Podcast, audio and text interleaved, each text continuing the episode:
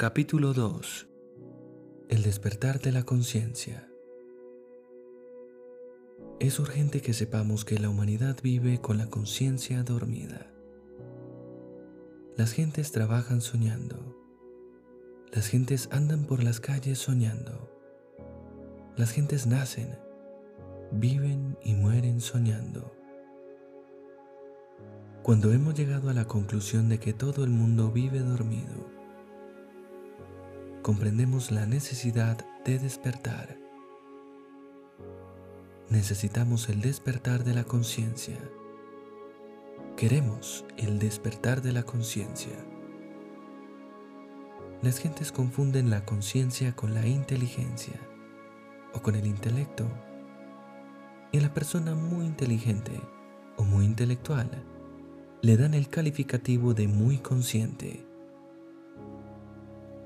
Nosotros afirmamos que la conciencia en el hombre es fuera de toda duda. Y sin temor a engañarnos, una especie muy particular de aprehensión de conocimiento interior, totalmente independiente de toda actividad mental la facultad de la conciencia nos da conocimiento íntegro de lo que es, de dónde está, de lo que realmente se sabe, de lo que ciertamente se ignora. La psicología revolucionaria enseña que solo el hombre mismo puede llegar a conocerse a sí mismo. Solo nosotros podemos saber si somos conscientes en un momento dado o no. El hombre mismo y nadie más que él puede darse cuenta por un instante, por un momento de que antes de ese instante, antes de ese momento, realmente no era consciente. Tenía su conciencia dormida. Después olvidará esa experiencia o la conservará como un recuerdo, como el recuerdo de una fuerte experiencia.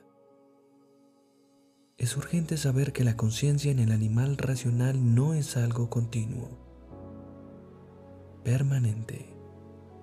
Normalmente la conciencia en el animal intelectual llamado hombre duerme profundamente. Raros, muy raros, son los momentos en que la conciencia está despierta. El animal intelectual trabaja conduce carros, se casa, muere, etc. Con la conciencia totalmente dormida. Y solo en momentos muy excepcionales despierta.